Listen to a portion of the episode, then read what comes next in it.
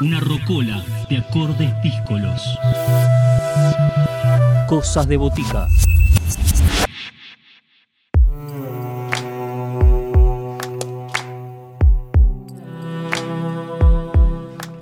Seguimos en Cosas de Botica, seguimos compartiendo artistas que nos acercan su obra, el segundo disco de Francisco Gortari, Francisco Gortari 2, un disco donde Francisco se lanza como compositor, cantante, guitarrista y productor, y también con algunas participaciones en teclados y sintetizadores. Este disco está compuesto por cinco temas a los que él define como modernos, con sonido fresco y amable, pero con un mensaje profundo y contundente para tener más en claro de la propuesta de Francisco, los dejamos con su música y sus palabras en esta edición de Cosas de Botica en versión aislamiento. Voces protagonistas, historias en primera persona. Cosas de botica. Cosas de botica. Hola, soy Francisco Gortari, de la ciudad de Esquina Corrientes. Mi proyecto musical es solista, así que se llama Francisco Gortari también.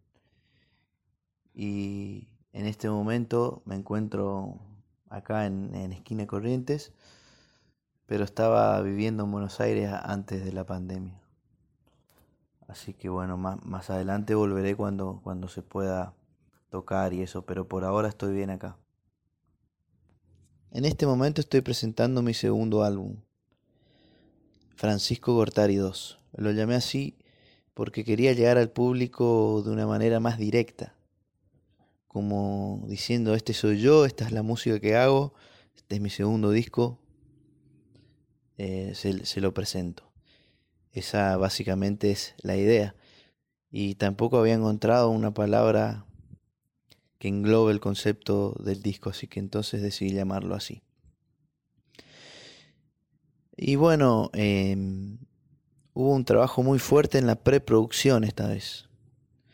Por ejemplo, mi primer álbum eh, me llevó dos años o más. Y la logística era, también tenía que ver con la logística que era más, más grande, ¿no? O sea, muchos músicos invitados, o sea, participaron como 20 músicos en ese disco. Entonces en este, en este, ahora quise hacer algo más directo, más, quise trabajar más eficientemente, ¿no? Y entonces me enfoqué mucho en la preproducción, cosa de llegar al estudio y no, experimentar nada, sino hacerlo de una. O sea, ya llegar con la maqueta totalmente hecha sin tener que volver a probar cosas, que eso ya lo había hecho en casa. Entonces, era grabar, sacar el audio, grabar y listo. Eh, por eso es que también participaron menos músicos, solo somos tres los músicos que, están en, el álbum. Yo participé, me encargo, me encargué de la producción, de de, las, de, las voces, de, las guitarras, de los sintetizadores también, algunos. Eh, y después está Tomás Correa, que es el bajista de la banda, que también participó en la producción y también participó en los sintetizadores. Y Marcos Oliveira, que tocó la batería. Él es el responsable de, hacernos mover el cuerpo cuando escuchamos los temas. Eh, básicamente quería un álbum fresco, sonar moderno, sonar bailable, cantable, que, te llegue de una. O sea, pones el tema y que te llegue, eh, el que lo pueda sentir. Así que creo que eso está logrado. Y entonces los, los les invito a escuchar. Ahora vamos a escuchar Torbellino, que fue el adelanto del álbum, el primer corte de difusión y, fue muy bien recibido. Así que espero que lo disfruten.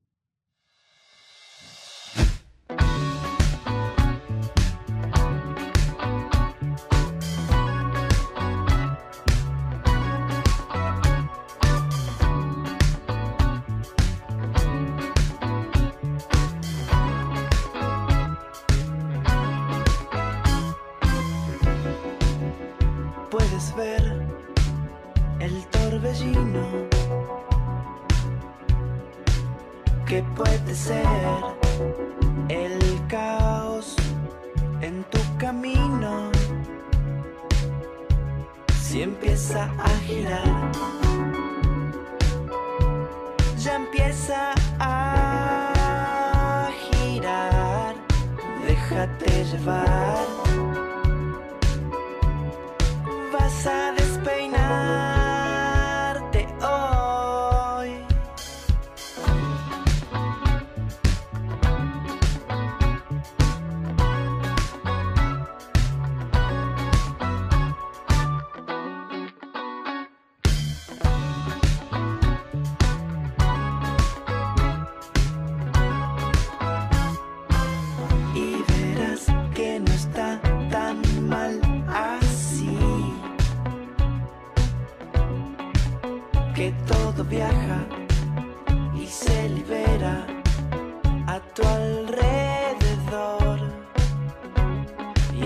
empieza a subir, empieza a subir.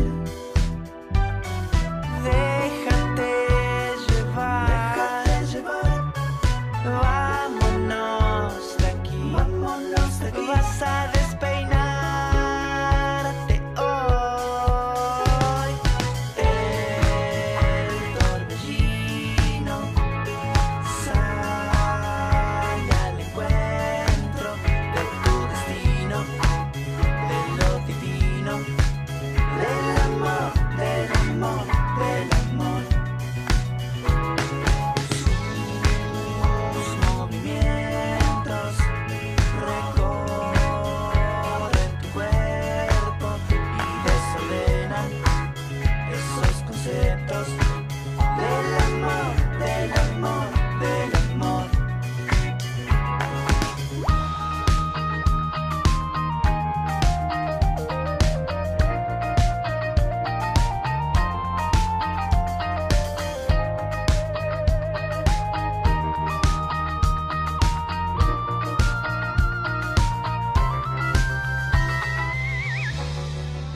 Queda un espacio de reflexión. Una fresca sensación te atrapará si empieza a girar.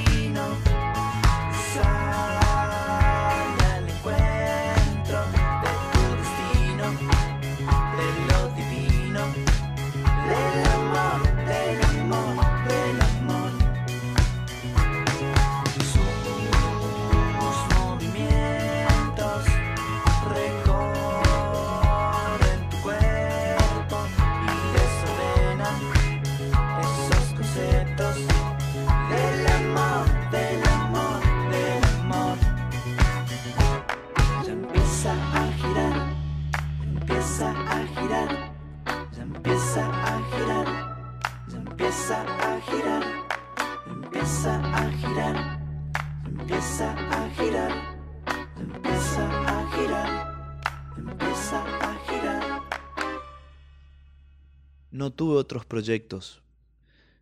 Eh, siempre estuve abocado y enfocado en, mi proyecto personal, solista, también porque se dio así, porque me, agarró en un momento que quería expresarme y hacer música y, no tenía, no estaba en una banda, entonces bueno, eh, como que me mandé solo y ahora estoy acá presentando mi segundo álbum, seguí por este camino, digamos. Em, así que bueno, el, primer disco que publiqué me llevó más o menos dos años hacerlo. Una logística más grande, como te había contado, como 20 músicos. Eh, se formó bastante, es un disco más, más cargado, un poco más denso, ¿no? Y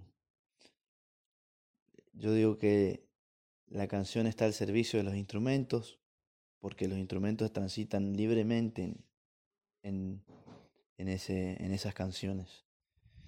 Eh, o sea, acompañan más libremente, hay momentos de improvisación, de solos de bajo, de guitarra, de teclado, tal vez en un solo tema. Y tiene que ver mucho porque cuando yo eh, eh, estudiaba, estudiaba jazz en ese momento también, o sea, tiene que ver con eso, los momentos de improvisación, de solos y de, acompañamiento libre. Eh, estuve muy influenciado obviamente por lo que por lo que estudio, por lo que estudiaba.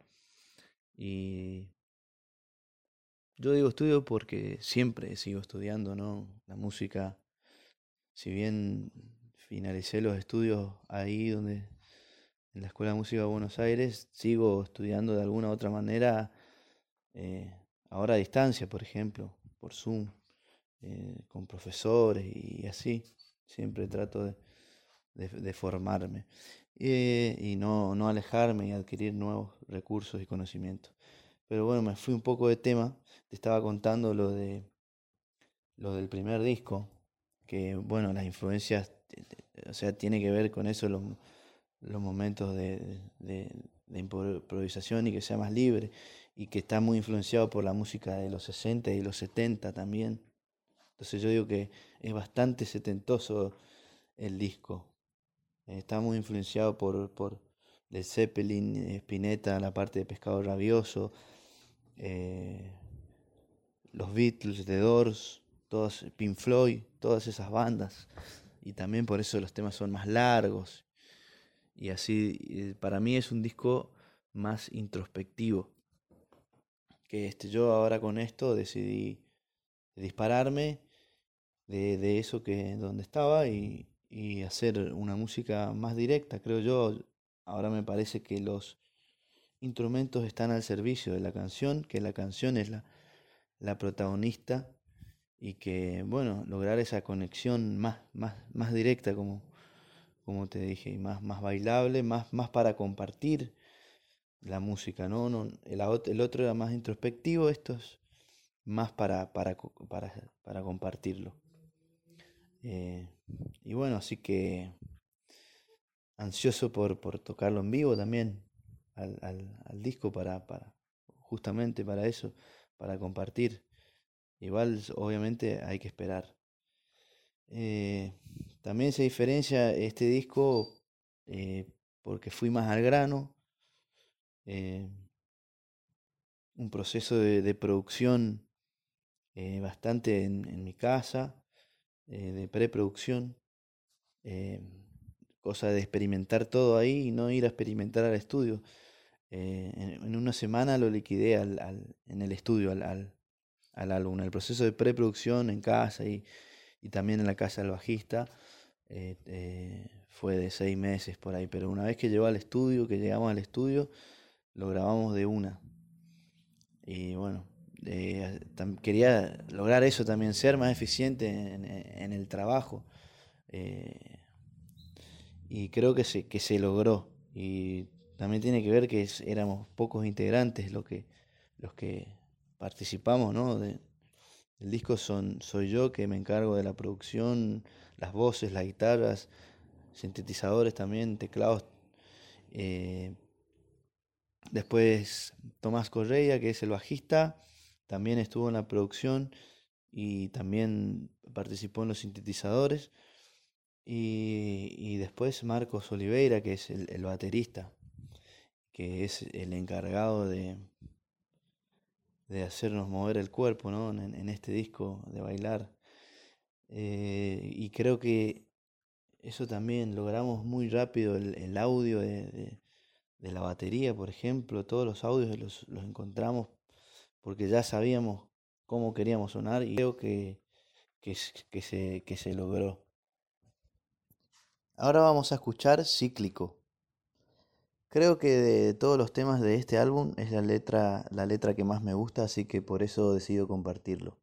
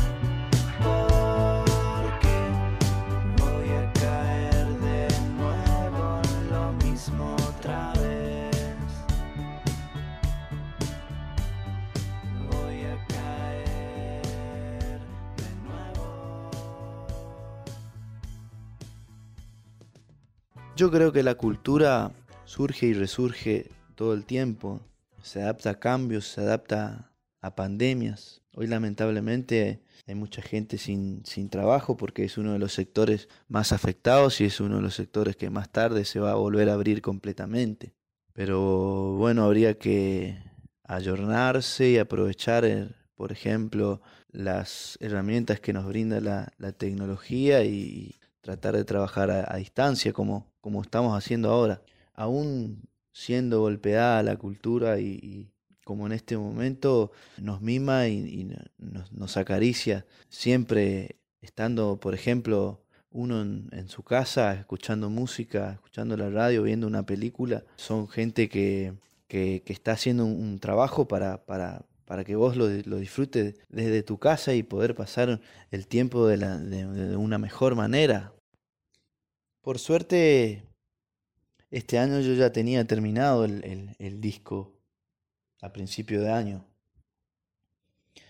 Así que lo que hice durante la pandemia fue planear la parte artística de lo visual, digamos, la ima- la imagen y armé un equipo muy lindo eh, con gente de acá, con amigos y amigas profesionales y creo que logramos un buen arte, un buen arte de, portada, la verdad que me gusta mucho.